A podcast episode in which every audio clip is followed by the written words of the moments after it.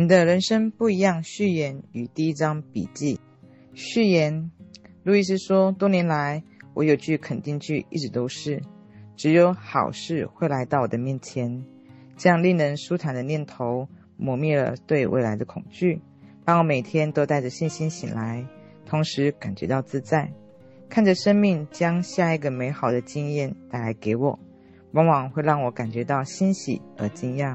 雪柔序言笔记。有种宇宙能量创造了我们，蕴含了我们，让我们彼此联系，并与我们的想法、言语以及行动协同，产生了我们的生活经验。让我们认知并学习与这大爱力量合作，我们便成为自己命运的主人。方法很简单，只想着让你感觉良好的念头，做出让你感觉良好的抉择，采取让你感觉良好的行动，然后臣服于结果。相信生命会带给你成长、快乐所需要事物带来给你。这个简单的方法彻底改善了我生活品质，也能够改变你。当你加以运用并学习它，相信它，生命将以不可思议的方法展开。你将会面临让生命完整、让世界有不同的绝佳机会。第一张笔记：接起电话，打开信箱。我问路易斯：是什么促使你走上灵性之路的？他说：“我的灵性之路开始于四十二岁。”他说：“我嫁给一位非常风度的英国人，他给我机会去学习社交技巧、礼仪以及处事态度，那是我童年以来一直欠缺的。因为我成长于一个暴力家庭，我们从来没有去过任何地方，也没有做过什么特别事情。十五岁我就翘家了，自此习得不少的生存技能，却完全没有学习。”如何过幸福生活的诀窍。所以，当我嫁给这个非常世故、风度翩翩的男士，我学到很多。我们一起做了许多美好事情。正当我告诉自己美好的事物可以很久，我们会永远在一起，他竟然告诉我他想要离婚。当时我的心都碎了。我的丈夫是一个非常有社会地位的人，我们离婚消息甚至刊登在各大报纸，那是一个非常痛苦的一段时间。因此，我立即告诉自己：“看吧，又来了！你根本没有办法把事情做好。”现在我回头看，我了解到那段婚姻其实是一道必须关上的门，这样我才能够在人生的之路上继续下一步。如果我没有离婚，我就永远没有办法成为现在的路易斯。在婚姻失落的一年之后，有个朋友邀约我到纽约的一个教会。因为他不想要只身前往，于是邀约我同行。我答应了，但他却没有来。我坐下来聆听这场演讲。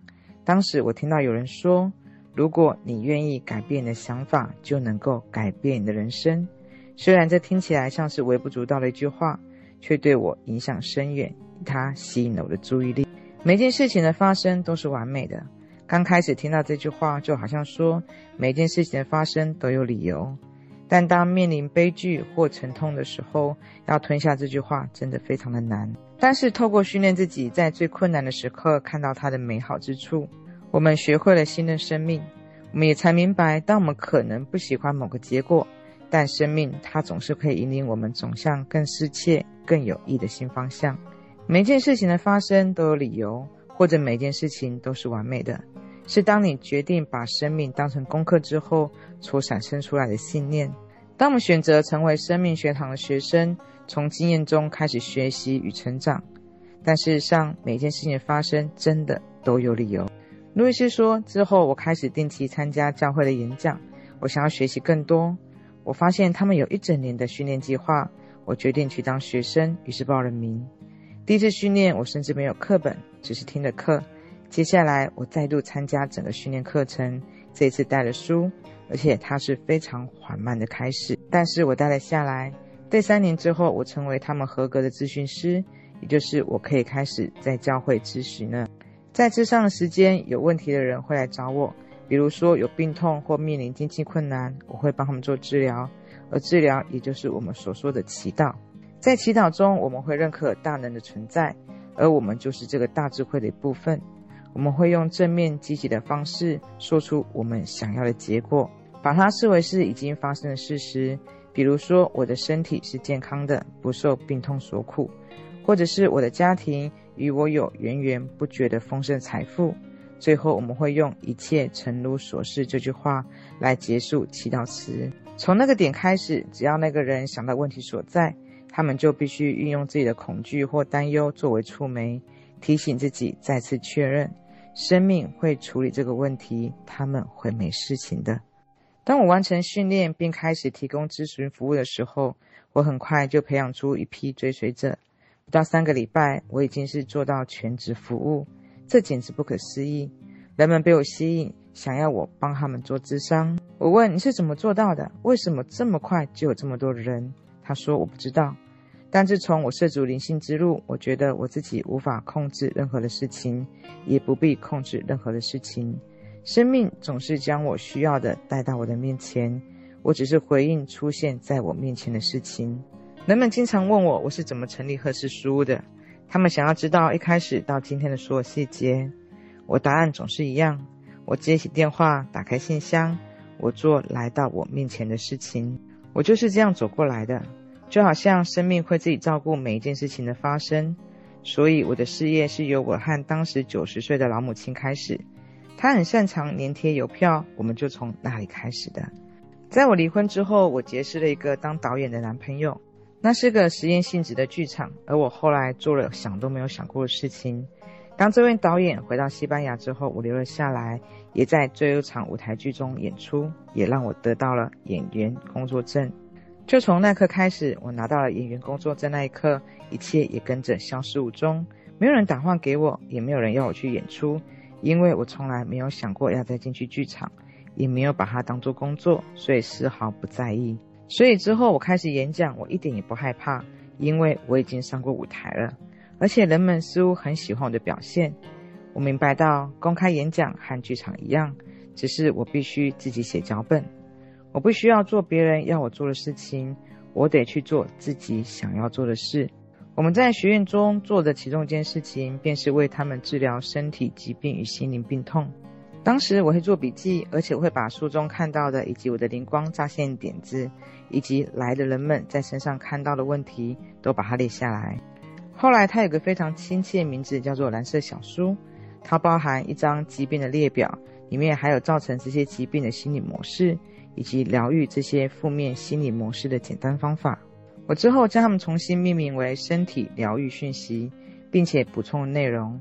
那时候人们就开始会写信给我。提出他们健康与生活上的问题。每一次我回复一封信，我一定会接受到这样的回函：“你怎么知道？你怎么知道？”这让我对自己所说的话产生了更大信心。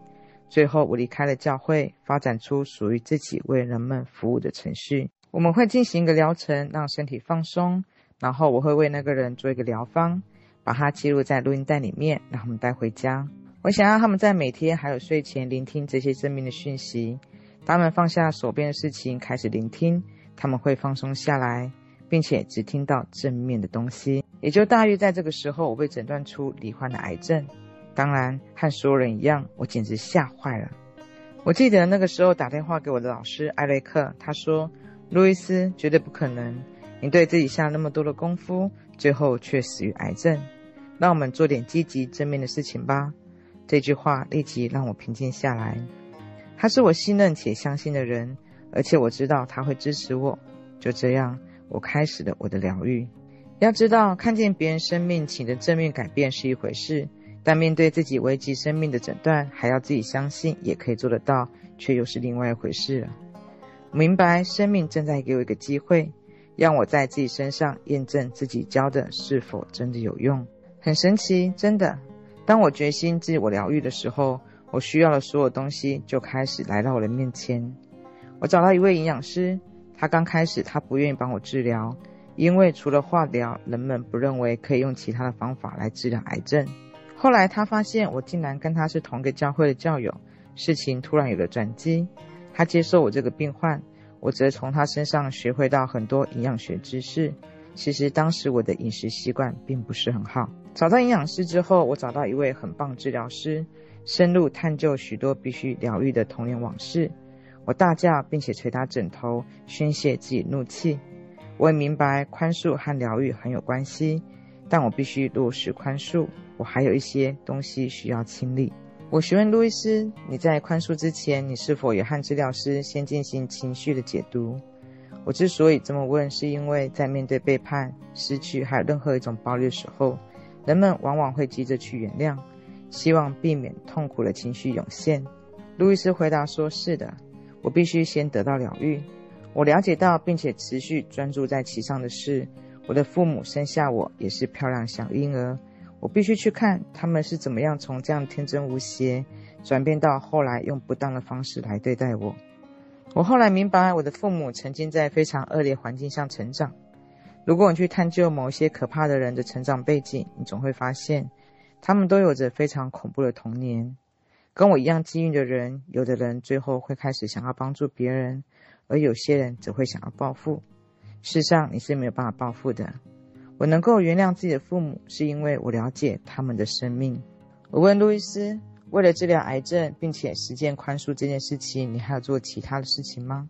他说，一旦我把自己放在自己知道可以被疗愈的位置上之后，似乎我所需要的事情都来到我面前，甚至也会发生一些幸运小事。比如，我听说脚底反射治疗是可以清除身体毒素的有效方法。有天晚上参加演讲的时候，我决定坐在后排，虽然以往我总是坐在前排。不到两分钟，有一个人进来并坐到我旁边，结果他竟是脚底反射治疗师，而且他有做到府服务的治疗。我知道我是注定要碰到他的，所以我让他一周三次来到我家帮我做治疗，这就是我所需要一部分。我记得他第一次帮我做排毒治疗时候，我的双脚感觉就像被玻璃扎到的那般刺痛。所以你的疗愈是同时由身体、心灵、思想以及情绪着手整体的过程吗？他说是的。六个月之后，我回去看医生，癌症居然消失了，真的完全不见了。当时我内在铃声，我的直觉告诉我，癌症已经不见了，但我依然需要医学上的证实。当我做到时候，我感受到，只要你愿意，任何事情都是可以被疗愈的。路易斯，癌症的疗愈过程是整体的过程，包含心灵、身体以及情绪。不只是仰赖思想好的念头，就让癌症消失不见。路易斯说，那是全面性的。如果你把自己放在明白自己可以被疗愈的位置上，正确协助就会出现。接着，你必须去愿意去做功课。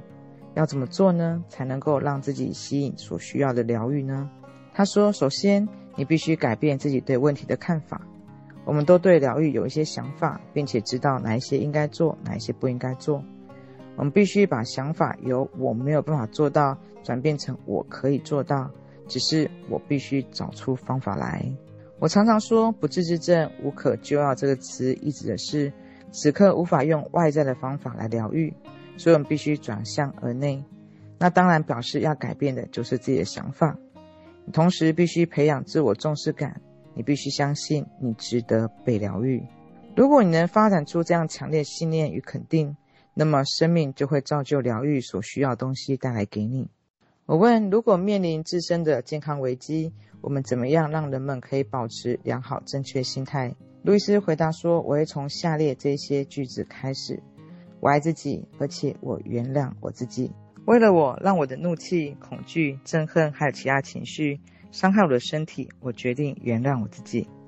我值得被疗愈，我是值得被疗愈的。”我的身体知道如何自我疗愈，我和身体的营养需求互相配合。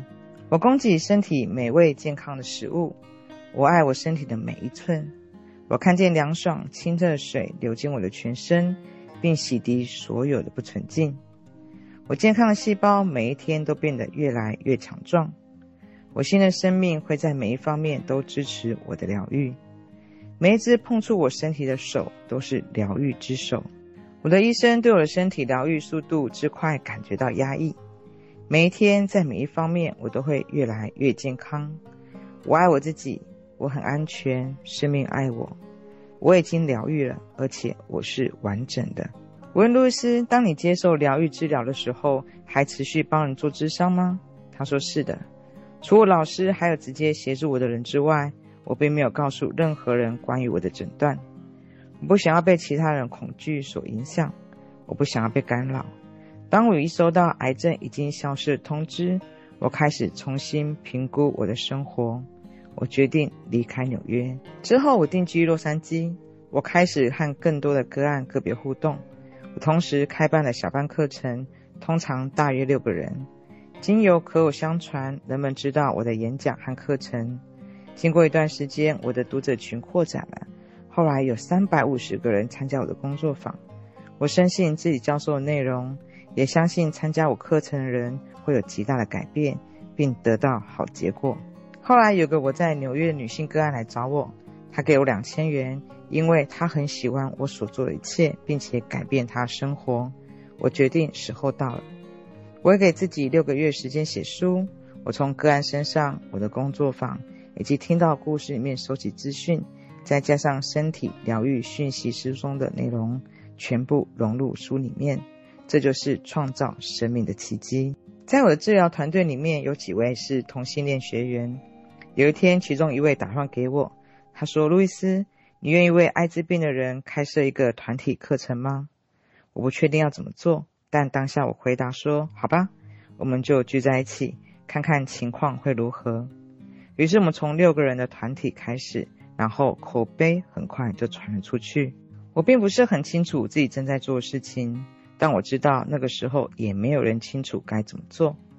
并不是说已经有很聪明的人在帮艾滋病做很多杰出的事情，而我只是尽力做一些蠢事。事实上，那时候我们的程度都差不多。我决定只是做我平常所做的事情，也就是专注于释放憎恨，帮助人们爱自己，并且鼓励他们实践宽恕。面对这个特殊的团体，我知道我们所面对的是比大多数的人还要更多的自我憎恨。以及社会加注在他们身上评判。同性恋除了面临所有人都会面临到的和父母不被认同之外，当时他们还被称为是被上帝憎恨之人。当你听到这些话，你怎么可能有自尊？根本不可能。所以，我这个被自己父母遗弃、满是伤痕的孩子，在这里帮助这些被遗弃的人。我理解他们，我理解他们的背景。似乎生命将他们聚在一起。一大部分原因是因为路易斯深切的同理心与善解人意。之后突然间情况有点失控。一九八七年，我在同一周上了欧普拉秀还有唐纳秀秀这两个节目。我在节目中传达我们要传达讯息，我们用爱面对这个议题，我们不害怕彼此，我们的焦点在爱自己。我总是将焦点放在正面。当我开始和这些男士做治疗的时候，我说的第一件事情便是。我们不是坐在这里说着多么可怕的事情，我们早就知道很可怕了。你们到哪都会听到这些相同的话，所以当他们来到我这里，一定要采取正面态度。任何人有正面的讯息或者是正面技巧，都可以来这里分享。我问，所以人们知道他们可以在这里获得支持、同理心，还有某种美好经验吗？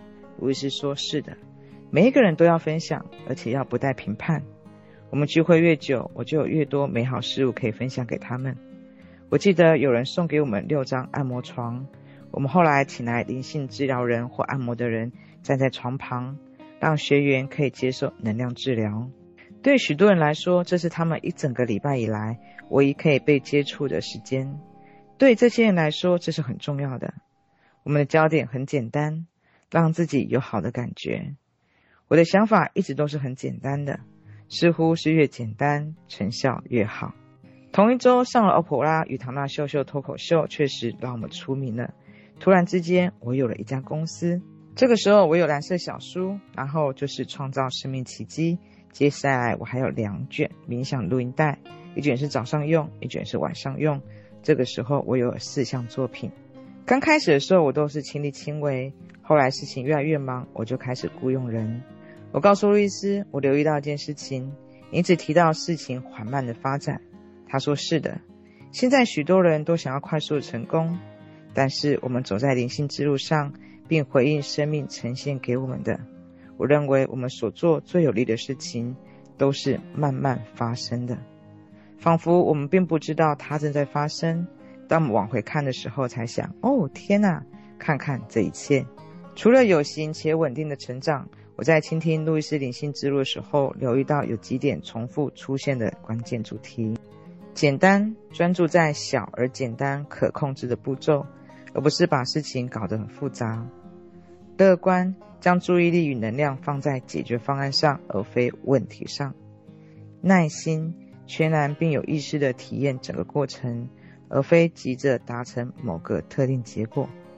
信任，看出所有体验中成长的美意与契机，学着信任生命。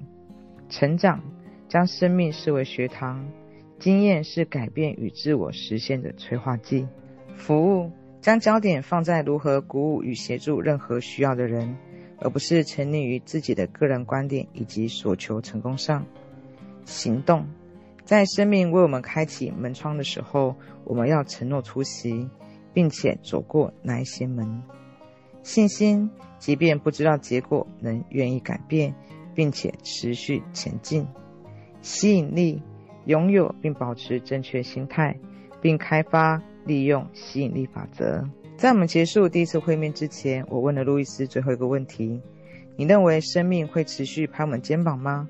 如果我们够留意，并且做好眼前该做的事情，我们就可以很快找到正确的路吗？他说：“我想那会让你很忙。”他回答：“许多人需要生命的目标，一年目标或五年目标，但我从来都不是那样的人。”我并没有真的想要做哪些界定清楚或目标明确的事情。我问自己的问题一直是：我如何帮助人？我问自己这个问题不下千遍，直到今天还在问。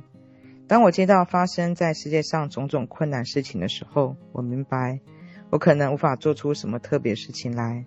但我能做到只是问我还可以帮上什么忙，并且将注意力充沛地投入在其中。一旦我们理解这一切如何运作，并且相信它的运作，而我们要做的就是接起电话，打开信箱。